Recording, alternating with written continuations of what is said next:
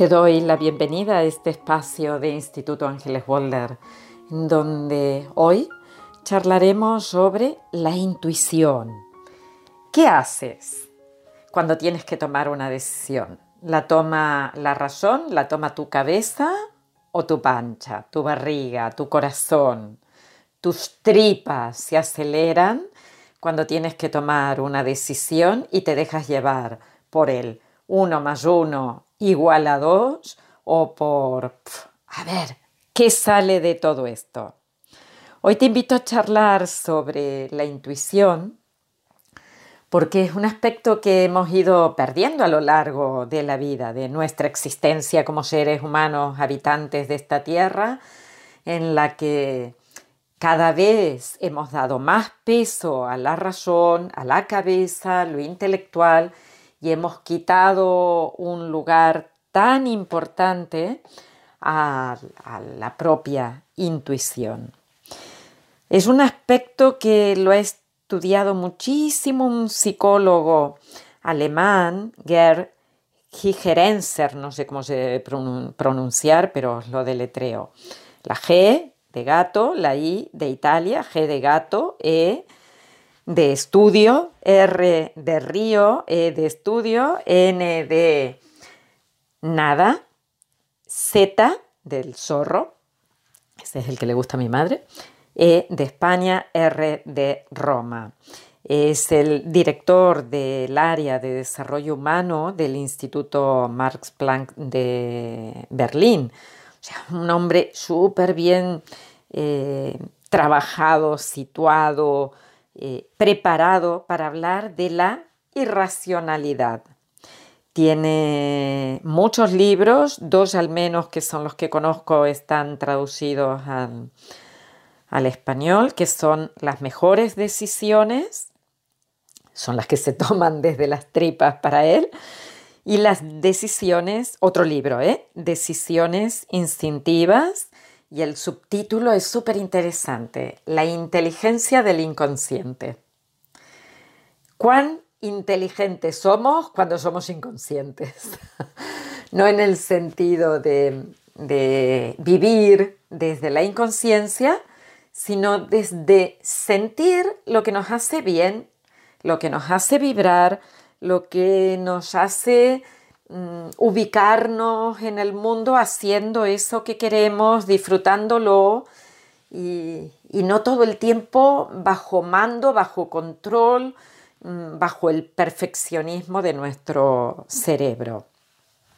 Tanto él como Daniel Kahneman han estudiado todo lo que es lo irracional, que considerándolo no irracional, ¿eh? o sea, es un, tipo de, trabajo sobre la irracionalidad, no lo podemos explicar desde el intelecto, pero no por ello deja de ser algo racional o algo que nos va a permitir colocarnos en el mundo como queremos vivir. En este mundo en el que tanto peso se le ha dado a lo que mm, eh, nos marca nuestra razón, ellos contraponen la idea de que es eficaz hacer elecciones instintivas y se basan en el estudio de procesos racionales con los distintos resultados, entendiendo que la intuición ha sido un atajo eh, un, heurístico en donde hemos conseguido ser más eficaces.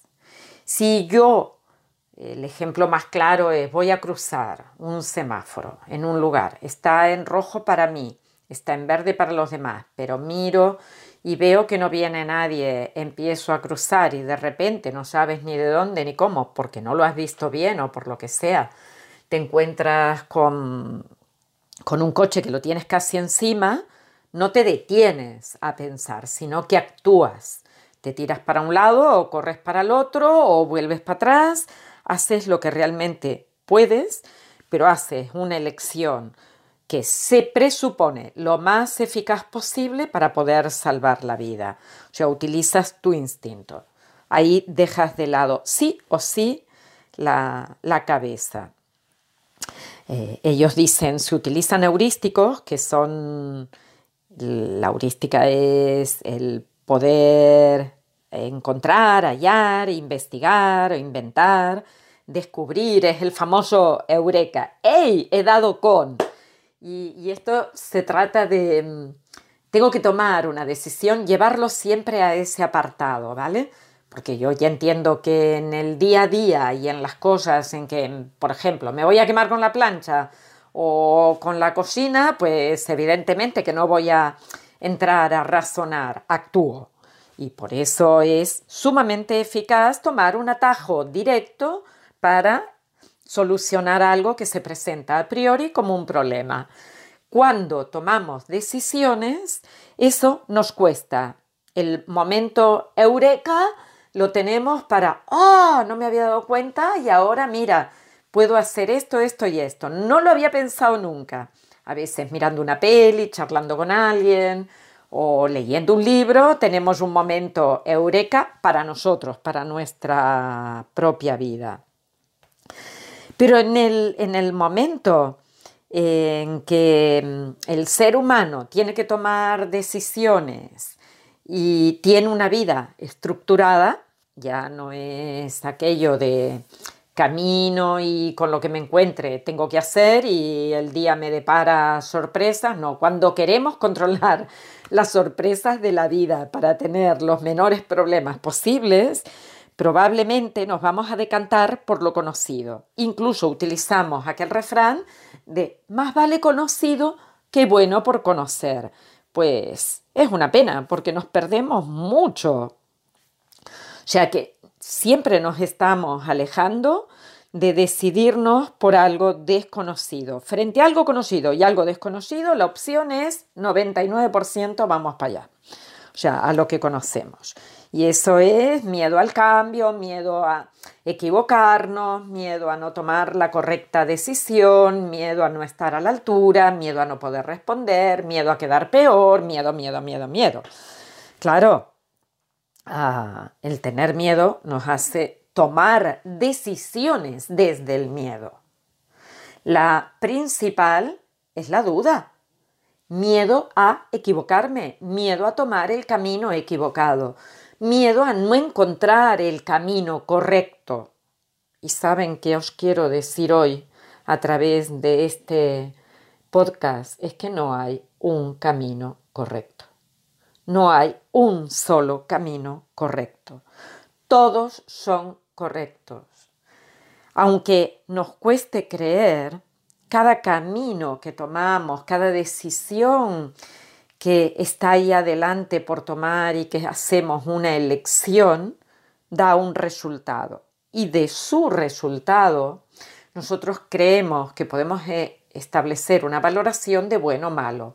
No, no es bueno ni malo haber tenido una pareja que después dejé de estar con ella. ¿Cómo va a ser bueno o malo? He estado con alguien, he aprendido algo y ahora lo puedo además trasladar a la siguiente experiencia de pareja. ¿Ha sido malo tener una pareja? Yo qué sé, aunque me hubiera maltratado, aunque hubiera tenido una relación que hoy no de ninguna manera hubiera aceptado, aunque hubiera pensado que es lo peor del mundo, no está mal, porque me sirve. Cada pareja es un aprendizaje para una pareja que cada vez va siendo más definitiva. He estudiado esto porque finalmente he hecho lo que mis padres querían. Vale, pero sacas un aprendizaje de eso, lo llevas contigo, no te puedes desprender de lo que has aprendido y ahora puedes aprender otra cosa si tenemos una vida larguísima. Tú calculas 100 años y en 100 años aprender cosas. Da igual el tipo de trabajo, el tipo de pareja, el tipo de lecciones en la vida. No hace falta arrepentirse, porque con cada una hemos sacado algo. Y esta es la invitación. Aprende, date cuenta de que con cada situación experimentada hay un eureka, venga, aquí está. Y ese ha sido un gran descubrimiento. Entonces, tomar las decisiones cuando la tripa te dice, venga por ahí, lánzate, hazlo. Es maravilloso, es fantástico. Conseguirás un resultado y cuando quieras cambiarlo, haz una cosa diferente y conseguirás otro resultado. O sea, realmente estudiar la intuición eh, es darnos cuenta de que nunca falla. Otra cosa, y ahí no nos equivoquemos, es que de repente decimos, eh, por ejemplo, escojo quedarme mirando la tele todo el día, mirando series, películas, yo qué sé, lo que quieras. Y después digo, ay, es que he perdido el día, hice una mala elección hoy quedándome, ¿vale? Pues, ¿cuál es el aprendizaje? Que mañana no te hará falta pasarte todo el día mirando series, que podrás darle al botón de stop y tendrás la oportunidad de hacer cosas diferentes. Pero aún así, has sacado un aprendizaje. Ahora, si cada día dices, mira, prima más la motivación extrínseca, me quedo eh, dándome el placer inmediato y ya no pienso en la necesidad de hacer cosas eh, para conseguir otro tipo de resultados en mi vida o me como un pastel entero, total, mañana empezaré a hacer dieta y vuelve a colocar al cerebro en estrés. O sea, te, te das el placer del instante, pero no te das la oportunidad de continuar haciendo cosas que seguramente te van a ayudar más a conseguir tus propios objetivos. Bueno, allí te sirve el hacer lo que tú consideras que no está bien para hacerlo, hacer otra elección en otro momento. Pero toma los atajos de tus tripas, toma el camino de tu corazón y seguramente nunca tendrás que decir me he equivocado. Te deseo un gran camino y que sigas utilizando siempre la inteligencia del inconsciente, que ahí está, está para ti. Un fuerte abrazo. Nos vemos en el siguiente podcast. Aquí estaremos para seguir creciendo juntos. Un abrazo de corazón.